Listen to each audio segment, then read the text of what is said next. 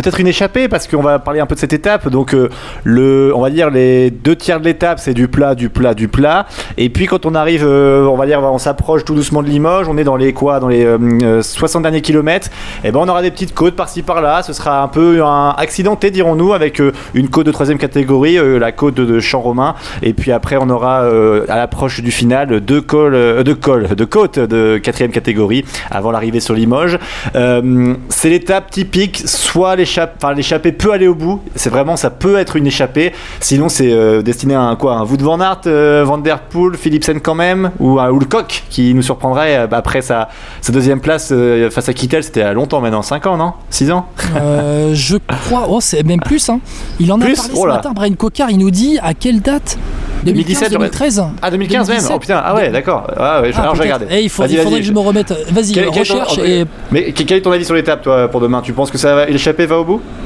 Et c'était Marcel Kittel qui s'était imposé pour info. Euh, pour moi, l'échappée a des chances d'aller au bout. Alors, la première partie de l'étape, elle est 2016, simple pendant 130 euh, allez 120 km euh, on va passer par la Dordogne là aussi FP je vais être à domicile toute ma famille est là-bas je vais passer euh, le, voilà, le, peloton va passer aller à, 10 minutes de chez mes grands-parents. Donc là voilà c'est pour le point famille. On, termine avec ça.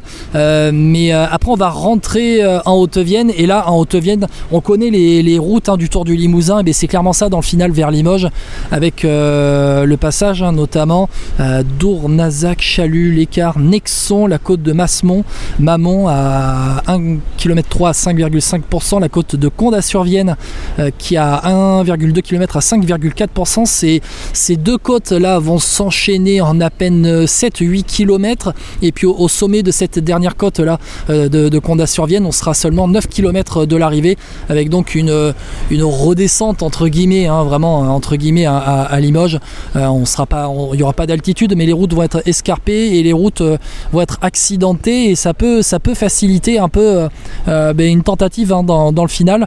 Et puis euh, c'est arrivé, il me semble, c'est arrivé de Limoges qui doit être la même hein, que celle au Brian Cocker, été fait battre sur la ligne par Marcel Kittel, donc tu vas me redonner l'année dans, quelques instants. En 2016. en 2016. 2016. Eh ben tu vois, voilà, on avait visé à peu près juste avec cette, cette arrivée là près de, la mairie avenue des, Bénédictins où ça va être ben, en faux plat montant dans le final. Donc soit quelqu'un tente une échappée dans le final et euh, ben, peut se faire reprendre notamment dans ce dernier kilomètre en, faux plat montant.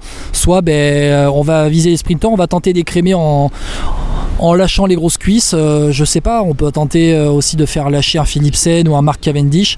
Et ensuite, ben, peut-être un Mathieu Van Der Poel, un Wout Van Aert qui vont tenter au Brian Cocard dans la dernière ligne droite dans cette montée. dans cette montée. Donc il y a possibilité de, il y a une possibilité pour plusieurs scénarios de course. Et pour moi, l'échappée du matin, s'il y a, enfin, si une échappée qui va au bout, ce ne sera pas forcément l'échappée du matin. Euh, ah cette échappée pourra se dessiner dans les derniers kilomètres, peut-être dans les 20, 20 derniers kilomètres.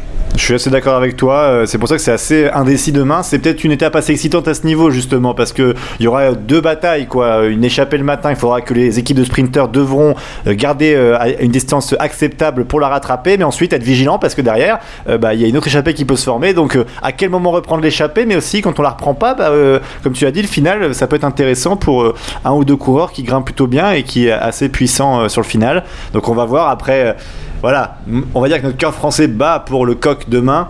Et on espère laver l'affront de la photo finish face à Marcel Kittel en 2016, du coup. mais, mais après, sinon, oui, effectivement, si un Wout van Aert a coché cette étape, il a le profil pour gagner, même si Philipsen, avec la forme qu'il a et s'il est encore emmené par Mathieu Van Der Poel, ça peut le faire, hein, parce que Philipsen, euh, c'est pas non plus un manchot. Enfin, même les, les côtes, là, elles sont pas trop élevées, je veux dire. Oui. Allez, pronostic FP pour demain?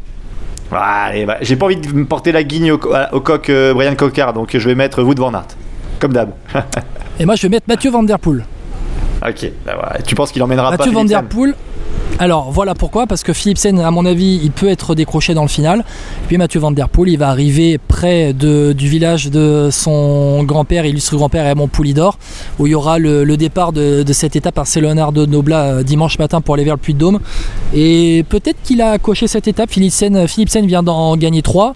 Philipsen va s'accrocher le plus longtemps possible, mais après Mathieu Van Der Poel, euh, dans, cette, euh, dans cette dernière, dans cette, dernière montée, on va dire, eh ben, il pourra, avec son punch peut-être faire la différence.